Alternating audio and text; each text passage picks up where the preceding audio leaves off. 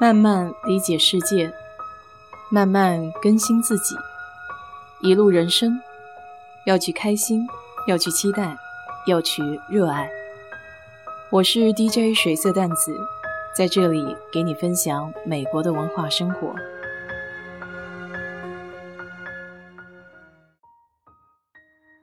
今天休斯顿的天气呢，又有一点凉，半夜的时候空调就启动了。看了昨天一位听友的评论，关于加湿器会落白灰的事情，我准备接下来就用烧开过的水，这样应该可以减少产生水垢的现象。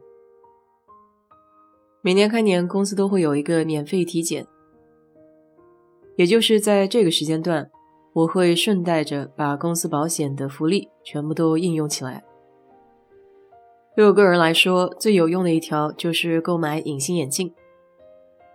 其实以前我对这个福利居然是一点儿都不知道，还是我的好朋友进了公司以后才告诉我还有这等好事儿。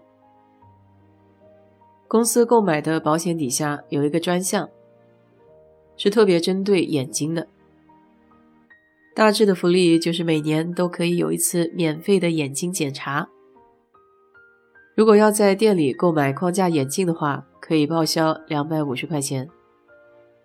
在美国店里购买一副框架眼镜，普遍的价格还是比较高的，一般没有几百块钱是配不下来。而现在有很多网上的购买框架眼镜的渠道。我记得刚来美国没有多久，那个时候刚刚兴起在线上购买框架眼镜。实在是太便宜了，所以我一下子从网上买了好几副眼镜。因为是刚开始做宣传嘛，所以它优惠的就是框架不收钱，只需要交运费。一副眼镜连框架加镜片加起来才不到十块钱，但这也算一次冲动消费的教训吧。因为那些框架我买回来了之后，至今都没有戴过几次。毕竟不是在实体店里，可以在当场戴起来看样子如何。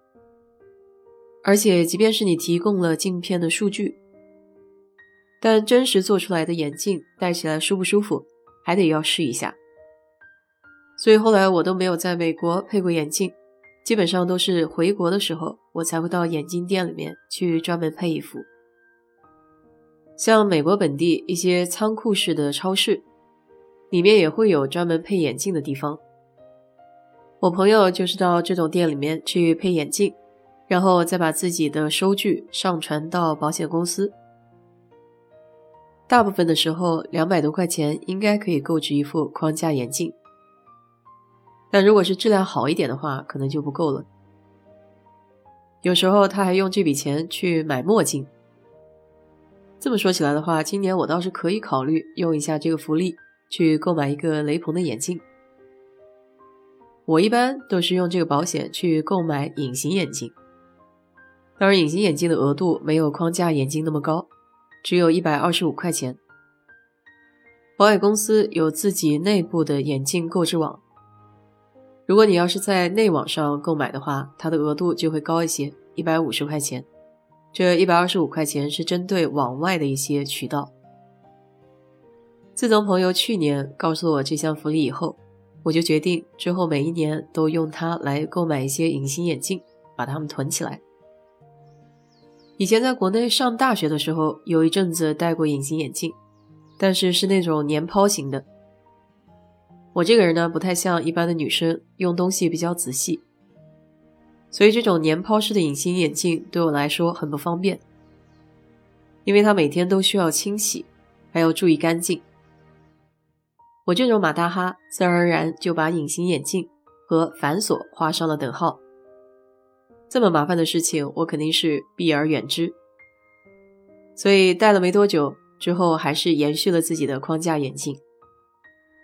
到了美国之后，才发现还有一种是日抛型的，不仅方便，而且卫生。唯一的缺点就是价位比较高。我用的就是强生的那款日抛带散光的。每年一月份可能也在做活动，所以相对于年终的价格来说要便宜不少。正常的价格大概在八十五块钱一盒，里面总共有九十个，平均下来要接近一美元一个。那现在的价格呢是五十二块钱九十个，将近打了一个对折吧。网上购买隐形眼镜的时候，一般的网站都会问你要一个处方。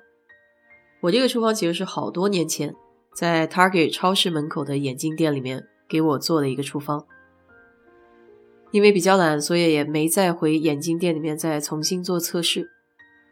一来是怕麻烦，二来呢，我也不想眼镜度数变化。说起这个隐形眼镜，前一段时间有一个朋友还出了一个小事故。他白天戴隐形眼镜，晚上睡觉之前想要把隐形眼镜摘下来的时候，始终找不到。他自己以为这个隐形眼镜可能粘在眼球上了。所以用手指尖用力的摩擦了眼球，还是没能取下来。最后是去看了医生，结果医生给他说这个隐形眼镜已经不在眼睛里了。后来回想起来，他才说下午看电视的时候，可能有一段比较感动，他流了眼泪。也许在那个阶段，隐形眼镜就已经流出来了。不过我也很好奇啊，因为毕竟隐形眼镜拿下来的时候呢，是应该看不清楚的。他却说完全没有不清楚的感觉，所以这点至今他都很困惑。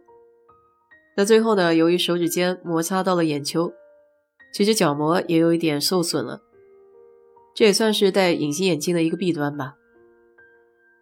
我戴这种散光日抛的时候呢，有些会觉得犯困，不知道戴隐形眼镜的朋友有没有过这样的感觉？像现在国内的那些小姑娘都喜欢戴一些美瞳，也就是那种彩色的隐形眼镜。我是没有戴过，不过可能有散光也戴不了。下次回国可以买回来试试看，顺便再到张姐说的那个汉服体验馆去租一套汉服，看看穿起来是个什么模样。好了，今天就给你聊到这里。如果你对这期节目感兴趣的话，欢迎在我的评论区留言，谢谢。